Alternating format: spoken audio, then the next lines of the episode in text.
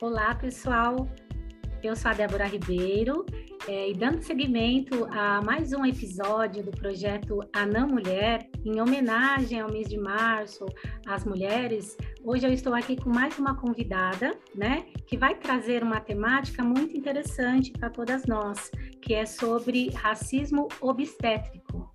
Eu estou aqui com a doutora Luísa Fernanda Silva dos Santos, ela é advogada, mãe, especialista em Direito Processual Civil pela Universidade do Contestado, UNC, ativista em causas sociais, membro do Movimento dos Negros de Erechim, MENE, capacitada em violência doméstica e de gênero pelo IBCCRIM, que é o Instituto Brasileiro de Ciências Criminais. Como eu sempre faço, antes de trazer aqui direto a temática, eu sempre pergunto à nossa convidada, né, até mesmo por curiosidade, é, para entender o que a levou a, a, ao mundo jurídico, né? Então, doutora Luísa, é, por que que é, você, vou chamá-la de você, né, para ficar uma conversa mais informal, é por que que você escolheu o curso de Direito e a atuação do trabalho que você desempenha hoje? Olá, uh, primeiramente quero agradecer o convite de fazer parte desse projeto tão importante para a, a ANAM, para as mulheres, para as mulheres negras. Uh, enfim, essa é uma pergunta bem uh, interessante. A escolha da profissão, eu, uh, Luísa, sempre achei que hoje, com essa maturidade, uh, passei a, a entender que a gente tem que escolher a profissão da vida muito cedo, né? Eu, aos 18 anos, estava prestes a, prestar vestibular, para testes vocacionais, e uh, não conseguia muito encontrar o caminho, apesar de me identificar muito com leitura, muito com essa questão da, da, do, do, social. O meu pai era policial militar e me incentivava muito a fazer direito, mas eu tinha uma certa resistência, até não por mim mesma, mas por influências externas como eu era aquela o patinho feio da turma, sempre, sempre uh, fui a única, uma das únicas uh, negras na sala de aula, então eu tinha essa, essa influência e as pessoas sempre, eu, eu mesma me, me auto-isolava por me sentir uh, fora do contexto e as pessoas sempre diziam, ai, mas você não tem um perfil de advogada, ah, mas não, tipo, as pessoas diziam que eu não, não tinha aquele perfil para advogada. E eu fui armazenando assim, essa, essa situação de entender que não tinha realmente o perfil. Mas, por incentivo do meu pai, da minha mãe, que uh, me incentivaram a fazer o curso, eu acabei fazendo vestibular, passei e uh, comecei a fazer direito. O primeiro ano foi bem difícil, porque aí a gente entra fazer direito, a gente acha que já vai sair fazendo justiça, né? E aí não é bem assim, aí tem aula de português, tem aula de sei lá o quê, né? Enfim, metodologia, e daí parece, nossa, onde eu fui me enfiar? Mas com o tempo eu fui cada vez mais uh, criando intimidade, afinidade, uh, entendendo. Inicialmente até o dia que eu não ia ser advogada, eu ia fazer um concurso público, não me identificava com a advocacia. Mas lá no, no décimo semestre eu já estava uh, decidida a abrir o escritório e fazer, enfim, e, e, me tornar uma advogada. Então, eu sempre conto que no, no fim foi o direito que acabou me, escolhendo e me acolhendo. E ao longo do caminho eu fui vendo que realmente eu tinha afinidade, me identifiquei muito. E hoje estou muito feliz, me, me sinto realizada, uh, não me vejo fazendo outra coisa. Tanto que acabei, eu acho que se eu fiz concurso, acho que fiz dois e mais para ver como era, mas não com aquele não estudei, né? Enfim, e me sinto acolhida pela advocacia, apesar de todos os percalços que a gente encontra no caminho. E mais recentemente, então, que eu afunilei a, a minha carreira para esse lado do direito das mulheres. Uh, eu digo que, na verdade, com o nascimento dos meus filhos, a maternidade me encaminhou para esse caminho. Eu sempre tive mais essa veia do social. Uh, eu fiz estágio, depois, quando abri o escritório, fui trabalhar com o processo de trabalho uh, pelo empregado, né? Justamente, sempre gostei mais dessa militância Uh, mas ao com o tempo, eu, uh, aquele tesão que a gente tem no, no, pela, pela advocacia foi meio que amornando. E quando eu tive os meus filhos, Uh, o meu primeiro filho já foi um start, mas a partir da segunda filha foi que eu me reconheci, né? Eu consegui entender o meu propósito, unir o meu propósito pessoal como profissional, atuando nessa, nessa parte da, do direito das mulheres. E a questão da violência obstétrica também, né? É fruto dessas minhas vivências com a maternidade. Nossa, que linda história, bacana, né? Bem interessante isso. E eu acho que quando a gente se torna mãe, a, a, muda um pouco a chave, vira a chave, a gente acaba tendo outras perspectivas, né? É, de vida, de propósito, enfim. Muito interessante mesmo, Luísa, suas considerações. E eu sempre digo que a maternidade foi o meu portal, né? Para mim realmente encontrar o meu propósito dentro da advocacia. E falando de maternidade e já ligando a essa temática, né? É, eu agora fazendo uma reflexão um pouco sobre isso, é, eu sempre conversei com várias mulheres, né? Essa questão na hora do parto, é, de como se a pessoa sofreu ou não. Eu conheço muitas mulheres que ficaram traumatizadas, né, na hora de, de, de ter um filho, né, principalmente na rede pública, por ser um parto normal, enfim, falaram que sofreram muito, e isso eu acho que vai muito, tem muito a ver com o que a gente vai falar hoje, porque ainda não é um assunto é, que é muito bem tratado, principalmente para as pessoas mais vulneráveis, mais carentes e que, infelizmente, ainda dependem da, da rede pública do SUS, né, para terem algum tipo de assistência à saúde. E, e, já entrando aí na nossa temática, você poderia explicar para nós, né, para mim, para os ouvintes, o que caracteri, caracterizaria uma violência é, obstétrica, que eu acho que é, é uma violência sofrida só pela, pela mulher, óbvio, né? E a mulher que está grávida, que vai dar à luz, que está em trabalho de parto. Você poderia explicar para nós o, sobre essa temática? Sim. Uh, eu vou tomar liberdade, então, de antes de entrar realmente no conceito da violência obstétrica, fazer um, uma retrospectiva histórica, né? Se a gente pensar a humanidade, o mundo, desde que o mundo é mundo, a humanidade, as mulheres sempre pariram, né? Naturalmente. Uh, lá no, uh, meados do século XV, se nós uh, estudar história, a gente vai ver que o parto era um evento familiar, a mulher que estava fazendo filho, ela era acompanhada da mãe, das tias, de outras mulheres mais velhas que já tinham tido filhos, irmã, parceira.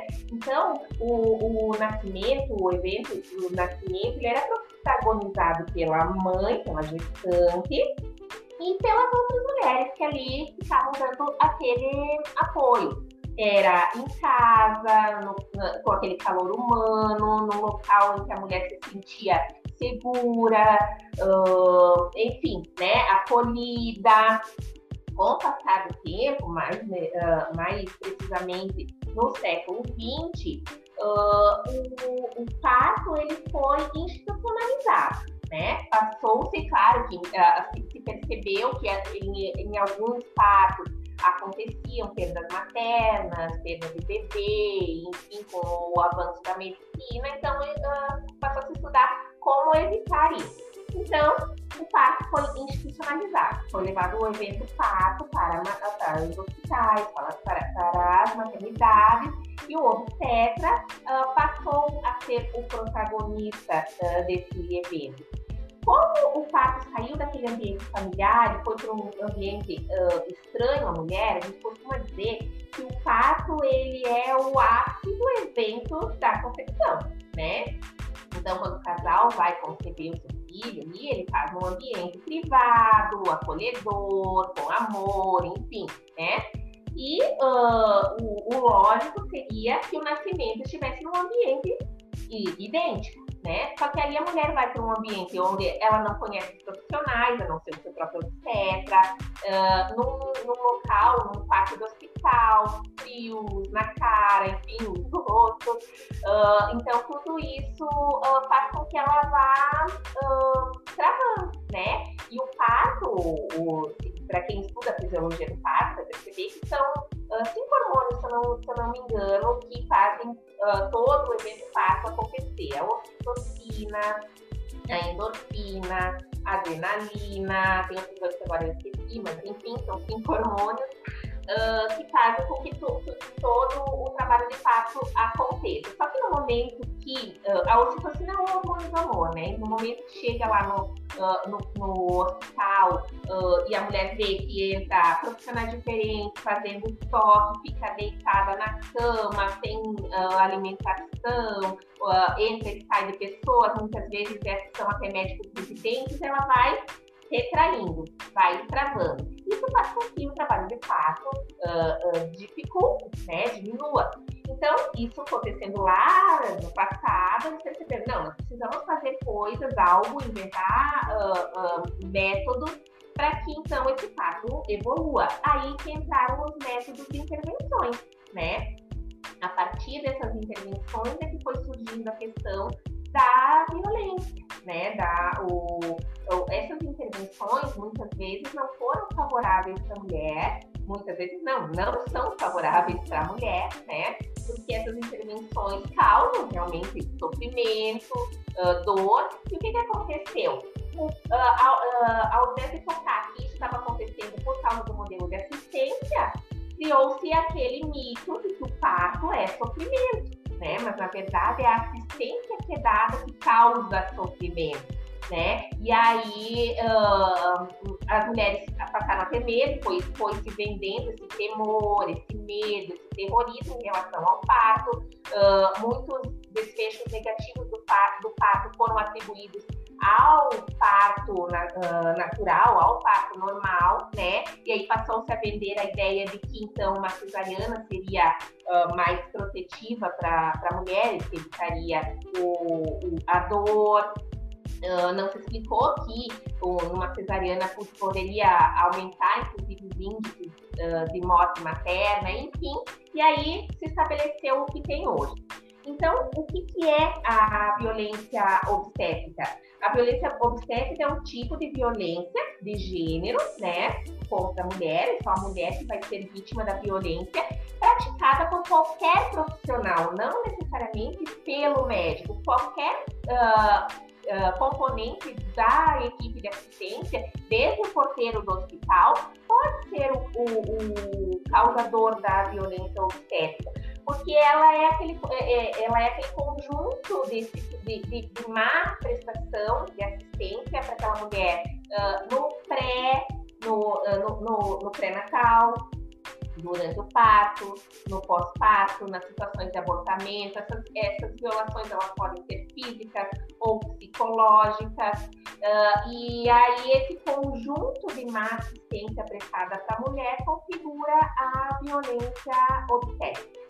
É, é, é, resumidamente, é isso. Né? A gente tem que fazer essa análise, essa retrospectiva para a gente chegar no contexto de hoje. E aí as pessoas atribuem ao Sistema Único de, de Saúde, principalmente, ao parto normal, a, a essas questões, mas a gente sabe que uh, a, OMS, por exemplo, indica, uh, aconselha no máximo 15% de, de cesariana uh, para o, o, o, número adequado, né? E a gente sabe que daí, por exemplo, nos, nos hospitais públicos, nos planos de saúde, esses números podem chegar a, a, a níveis altíssimos, 90, 95% de, de cesariana. E isso também é uma forma de, de violência, porque no momento que, eu não digo a cesariana, ela salva vidas, a gente não pode confundir, porque a gente, quando a gente entra nesse assunto, tem um monte de pessoas dizer, ah, não, mas a, a, a vilã não é a cesariana,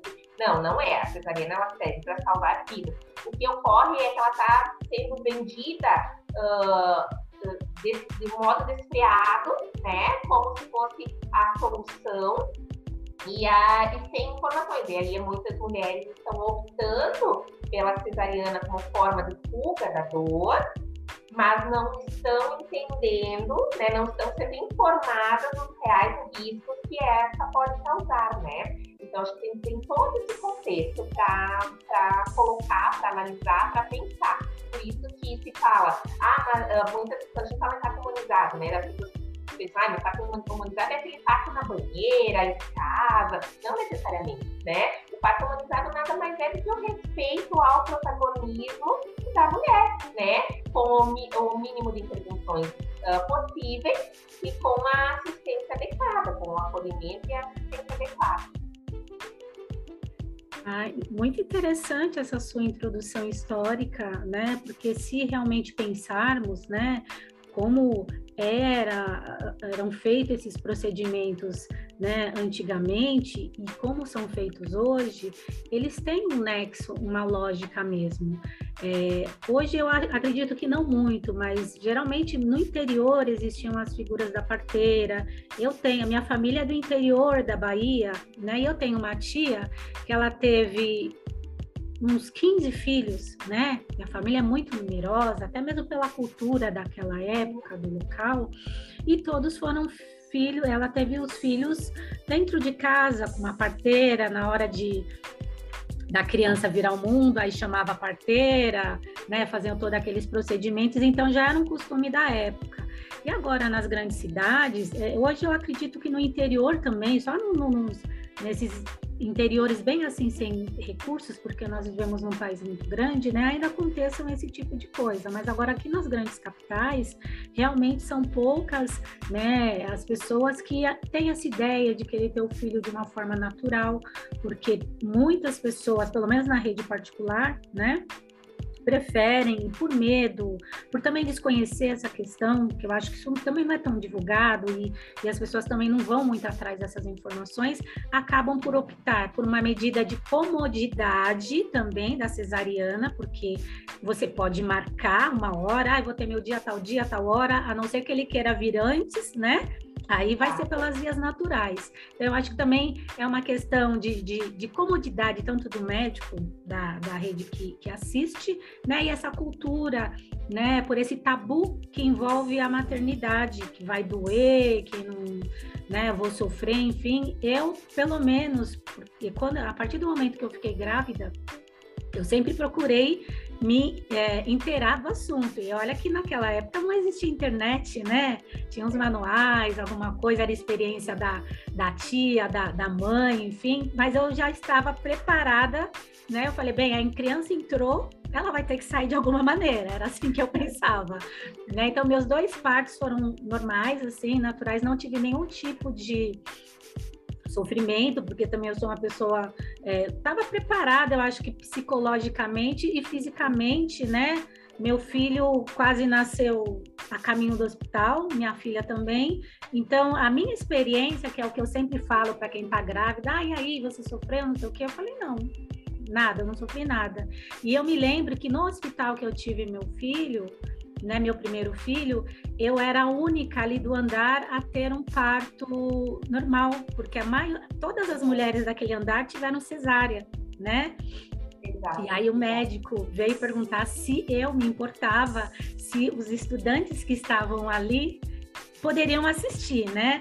Mas eu estava naquele momento de dor, queria que meu filho saísse mesmo, né? Uhum. Eu não me importo, enfim. Então, realmente, né, passei só desapegada com relação a isso, mas existe sim esse tabu, esse certo medo, por isso que hoje ainda os índices de cesariana são muito altos, principalmente na rede particular, né?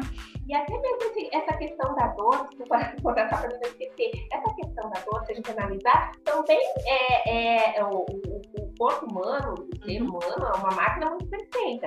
Até a questão da dor, ela é muito, apesar dela ser muito relativa, porque tem, é como se diz, né?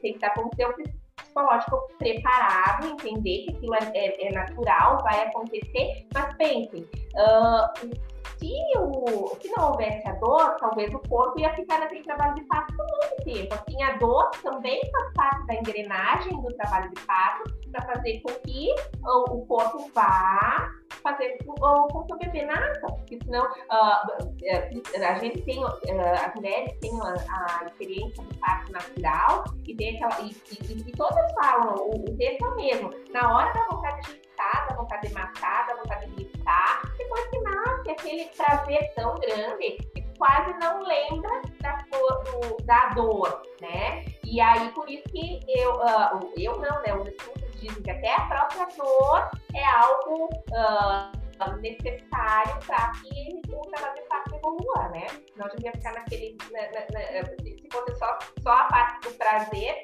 a gente ia ficar parindo dias e dias, né? Sim, e é uma coisa também muito rápida, né? São ciclos, né? Que são as contrações, na verdade. E depois, né? Isso eu me lembro bem, assim, sem ser de forma traumática. Mas depois que você tem o seu bebê, seu filho, uh, você já está pronta para pode até sair e andando para o quarto. Muito diferente de uma recuperação de quem fez uma cesárea, né? Que é uma recuperação pós-operatório muito mais traumático, né? Então tem essas nuances que eu acho que deveriam ser muito bem colocadas para essa geração aí, né? Sobre o prós, os prós e o, o contra aí na questão da maternidade, né? É, e, e, a, e uh, estima-se que uma cada quatro mulheres no Brasil tenha sofrido violência obstétrica. Mas esse número pode ser muito maior porque muitas sequer têm consciência disso. E como a, a conduta que configuram a violência obstétrica é um rol enorme, taxativo, não tem como a gente especificar uh, uh, todas, né? Uh, a, a, essa própria questão dessa né? Eu só fui tomar conhecimento do termo violência obstétrica dois anos depois que meu primeiro filho nasceu. E aí, quando eu cheguei à conclusão que sim, eu tinha sido vítima de violência obstétrica, uh, eu entendi, né, o, o, que, o, o, que, o que, que era, o que tinha acontecido na, na oportunidade, né? Então, a, muitas vezes as mulheres querem tomam consciência, porque aí a, o, os profissionais, a equipe de assistência, chega e diz, não, isso aqui aconteceu por isso, por isso, por isso. A gente tem uma cultura de endeusamento, endeusamento médico, né? Então o médico falou, o profissional falou, trata e não, e não questiona. Então, começa a estudar, pesquisar e ver quais são as, as, as reais condições que todas fazem do trabalho de parto, as intervenções necessárias, as necessárias vai aprendendo, tu entende que muitas coisas não fazem sentido, né? E aí uh, tu, tu, abre, tu abre aqueles horizontes e tu vai indo cada vez mais. Então eu posso falar, eu, eu, eu tive as duas experiências, então, como eu disse no meu primeiro filho, eu acabei indo para uma cesárea desnecessária, depois tomei conta disso, minha segunda filha nasceu de parto normal e eu entendi tudo que tinha acontecido no parto anterior, né? E aí, por isso eu falo, uh, uh, às vezes quando eu publico ou quando eu comento em alguma conversa, as pessoas já vêm logo dizendo, ai, mas ninguém é menos mãe ou mais mãe por ter feito cesárea ou por, uh, ou por ter feito parto natural. Não, é, não é sobre isso né? É sobre a questão da assistência, do respeito, do protagonismo da mulher, né? É, é, disso que estamos falando, não de quem é mais mãe de quem é menos mãe, né? A, a, a via de nascimento não, não, não mede maternidade.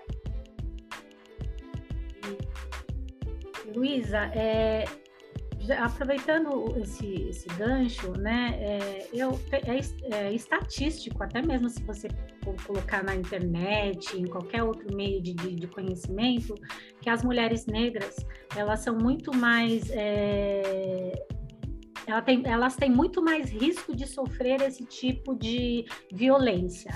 Por que, que isso acontece mais com as mulheres negras? Então, aqui a gente vai ter um, um, encontro, né? Uh, a gente sabe que o racismo existe, né? É, é, algo que a gente enfrenta desde, o, desde que os nossos ancestrais foram uh, escravizados, trazidos a força para cá, e, enfim, né? Mas o racismo obstétrico que eu falo, é, é, a, é a fusão entre a violência obstétrica e o racismo e, o, e a violência institucional. Porque se a gente observar, as mulheres negras, elas sofrem uh, dupla ou até tripla forma de opressão, né? Gênero, raça e classe. Então, uh, as estatísticas demonstram que as mulheres negras elas sofrem uh, mais para encontrar atendimento, né? Então, no, as estatísticas demonstram que o pré-natal das mulheres negras é mais do que qualquer outra uh, mulher, né? As mulheres negras, elas estão mais sujeitas a passar por, por, pela episiotomia, que é aquele corte no períneo, que já, se, uh, uh, já está comprovado cientificamente, né? As evidências científicas demonstram que, é, que ele não ajuda em nada no trabalho de parto, né? Só piora, né? É uma violência física, inclusive, física e sexual, conforme alguns, alguns autores, alguns estudiosos. Uh, as mulheres negras uh, são mais suscetíveis a mortes maternas. As mulheres negras, então, elas acabam seguindo uh, a todos os, tipos de violência obstétrica, se a gente observar em relação à mulher negra, ela sofre mais. Né? Então, a que a gente fala em racismo obstétrico. Aqui a gente chega num ponto de uma, de uma fusão, onde a mulher negra acaba sendo ainda mais uh, vítima. Né? Tem um, um estudo que é a cor da dor, que, que faz aqui, eh, que, aonde tem todas essas estatísticas, né? De quanto, de quanto as mulheres negras são ainda mais atravessadas por essa questão desse, desse, desse tipo de violência. Eu até anotei uh, os índices aqui, porque as mulheres negras, elas, uh, elas são as que menos têm analgesia, têm o seu acompanhante barrado com mais frequência. Uh, 60, deixa eu conferir, 67,2% das mulheres negras foram vítimas de racismo durante o atendimento médico e mais da metade dessa uh, durante o atendimento obstétrico ginecológico. 50% das gestantes uh, negras receberam episiotomia sem analgesia. Uh, 62% das mulheres uh, negras são vítimas de violência obstétrica. E isso tudo com fontes, né? Com fontes do Ministério da Saúde, outro da OMS, e 65% das mortes maternas são mulheres negras as chances de, de um pré-natal inadequado, uh, as mulheres negras elas têm maiores chances de um pré-natal inadequado, elas peregrinam mais em busca de maternidade no momento da internação para o parto, frequentemente elas ficam sem acompanhante, e isso tudo por quê? Por conta dos estereótipos que a gente carrega, né? Quem nunca ouviu falar que as mulheres negras são melhores parideiras porque têm quadris mais, mais largos, né? Uh, mulheres negras não precisam receber analgesia porque elas são mais, uh, aguentam mais a dor.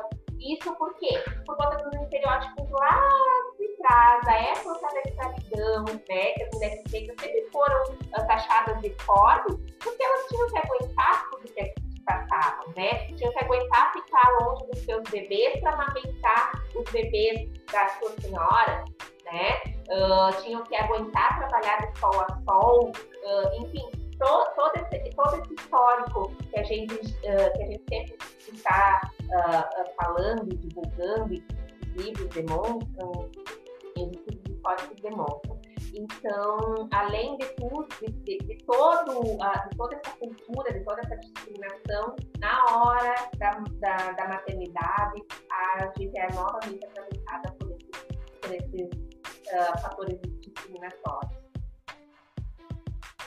É, eu ouvi atentamente e eu acho um absurdo isso, né? A questão da, da, anestesia, assim, eu já tinha ouvido falar alguma coisa a respeito disso.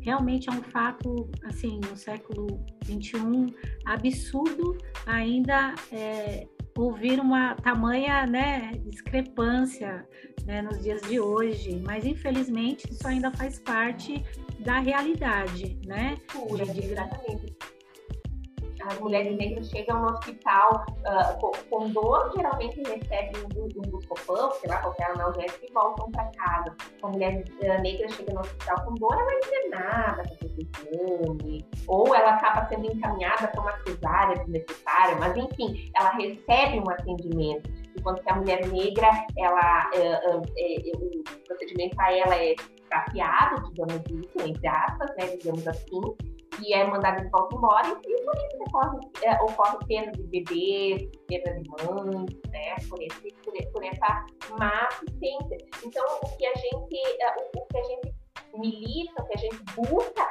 é que, o, que os profissionais da saúde analisem desse ponto de vista. Tem relatos, e isso não é coisa eu estou inventando, a gente, eu, eu pesquiso bastante, uh, de mulheres negras que chegam no, no, no atendimento no pré-natal, profissionais nem colocam na mão, só olham, está tudo bem, nem chegam perto, tamanha é a cultura, né, o tamanho é o racismo, não consegue encostar no corpo negro, né, não consegue encostar no corpo de uma, de uma mulher negra, e aí as dores dela são sempre né, e aí enquanto a gente tem um grande avanço uh, nessa pauta da violência obstétrica, porque ultimamente ela está muito na mídia, né, porque Uh, uh, infelizmente, mulheres influencers tiveram que passar por violência obstétrica para que a violência obstétrica fosse ouvida, mas o racismo obstétrico ainda continua na invisibilidade. Porque se a gente fala, a gente está falando, a, primeira coisa, ah, mimimi, lá vem ela, né? Então, a gente precisa também fazer um recorte de raça nesse momento também. E o que que, é, como que a gente pode, é, qual tipo de ação que, na, na opinião da doutora, que já estudou sobre isso, continua estudando, né? Como que é, o que seria possível para fazer essa reversão, né, desse cenário de discriminação, principalmente com relação à mulher negra? Porque a violência obstétrica ela pode ocorrer com qualquer mulher, né? Mas é, esse recorte com relação à mulher negra, o que seria necessário, assim, do seu ponto de vista, para a gente melhorar esse atendimento? O primeiro ponto é o, o, o, primeiro passo seria o que a gente já está fazendo, né? Isso que a gente está fazendo aqui, trazendo o assunto à tona, colocando o assunto na mídia, colocando, uh, uh, jogando luz sobre o assunto, é o primeiro passo, né? As pessoas precisam saber uh, precisam ouvir, precisam entender, precisam, uh, isso precisa estar matutando no, no, nos ouvidos das, das, pessoas. Esse é o primeiro ponto, né? A informação. O segundo é uh, a capacitação dos profissionais de saúde.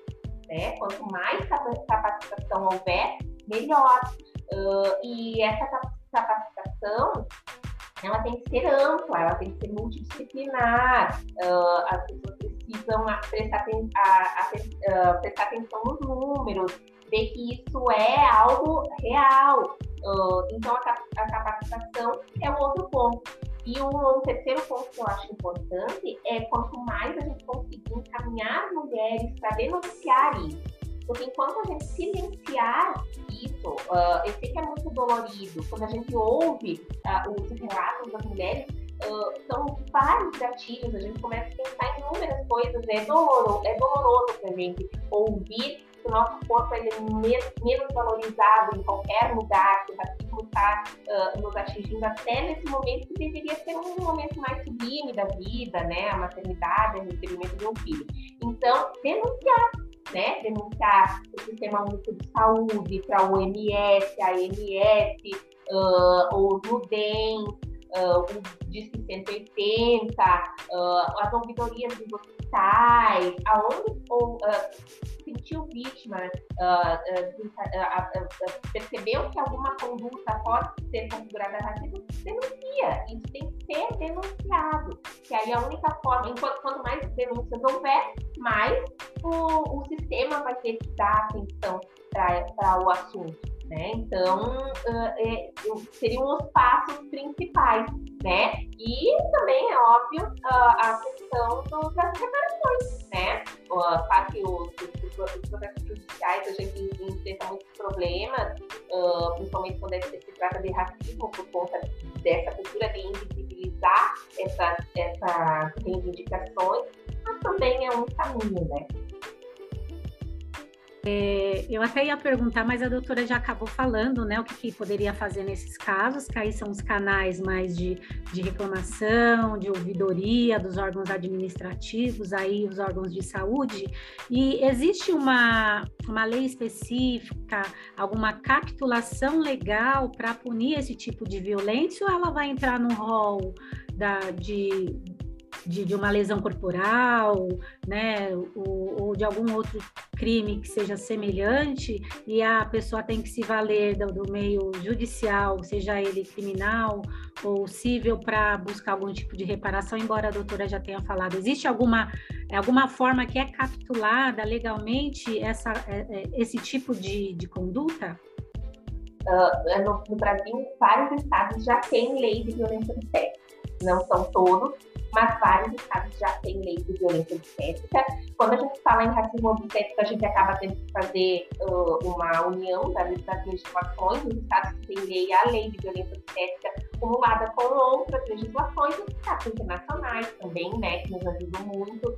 Uh, então, os estados que não tiver leis, a gente vai fazer por analogia, tem jurisprudência, mas as legislações, os tratados internacionais, uh, a exemplo da que fala da questão dos direitos, da, dos direitos das mulheres, o Estatuto da Igualdade Racial. Então, claro, a gente vai precisar fazer um, um, um mix de todas essas legislações para dentro do juiz. Nós, o, uh, o termo violência obstétrica já foi protocolo uh, para julgamento de gênero, que foi lançado em outubro do ano passado, em outubro de 2021. O CNJ lançou o protocolo para julgamento com perspectiva de gênero, e é um documento onde o termo violência obstétrica ele, é, ele já é trazido uh, na esfera criminal, inclusive, né? É configurado, então.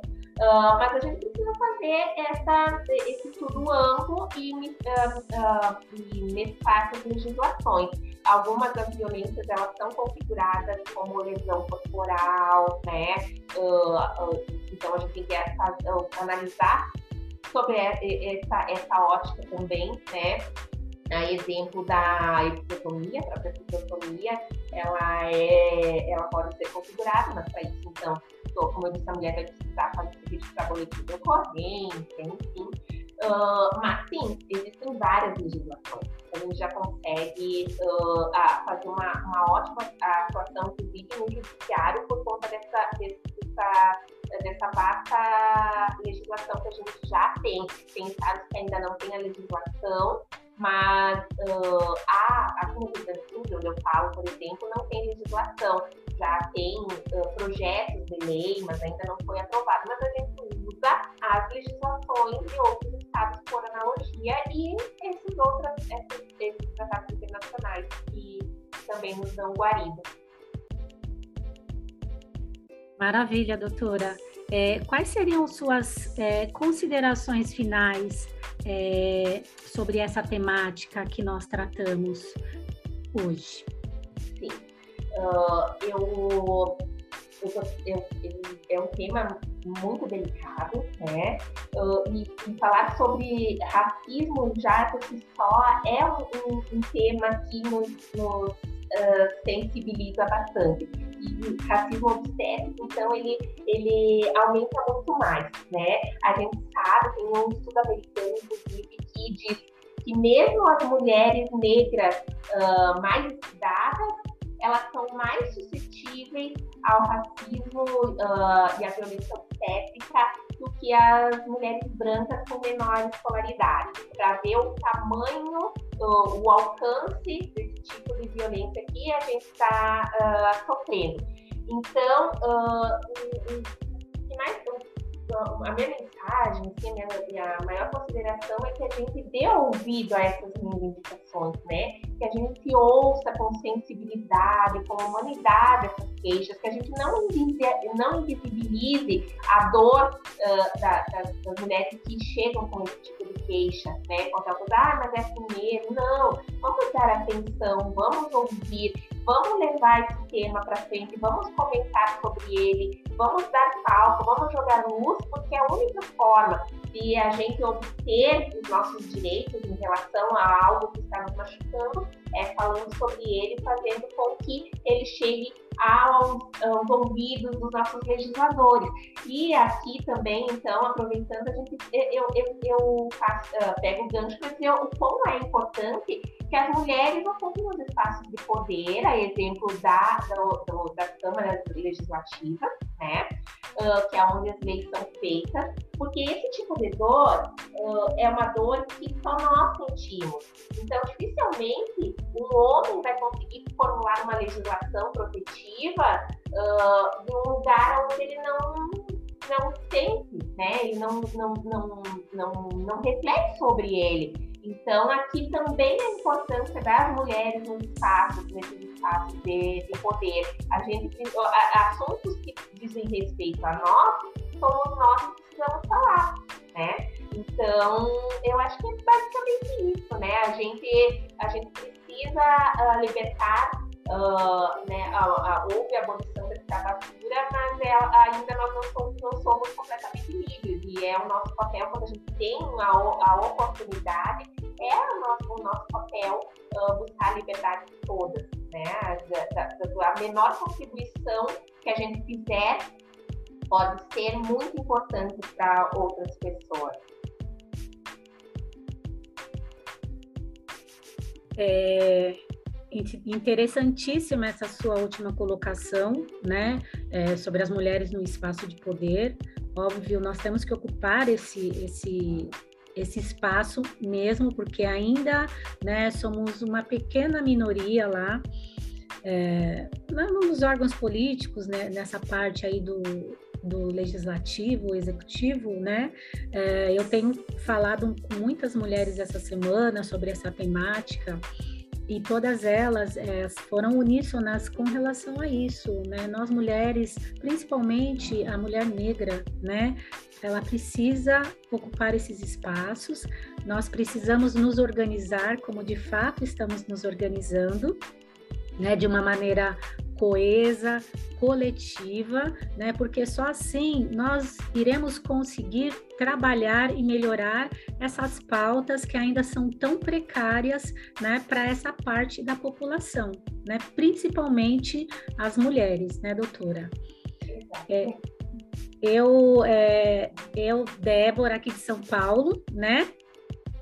É, e em nome da ANAM, né, agradeço a doutora Lu, Luísa aqui, que fala lá da, da, cidade de Erechim, Rio Grande do Sul, né, estamos pertinho aqui, mas estamos longe, né, mas a nossa comunicação espero que chegue a todos aqueles que estejam aí nos ouvindo, é, eu agradeço pela sua disponibilidade né, em poder compartilhar aqui conosco um pouquinho do seu conhecimento e de um assunto que é tabu, mas ele é muito importante para as mulheres. Né? Para mim mesmo foi um aprendizado, uma, uma, mais uma pílula de sabedoria, como eu digo, né, que é um assunto que é muito importante, que você começa, quando você conhece aí a a temática, você começa a observar alguns relatos e reclamos de outras mulheres com uma outra percepção, né? Você fala, ah, não, não é frescura, como muita gente acaba achando, ah, é frescura,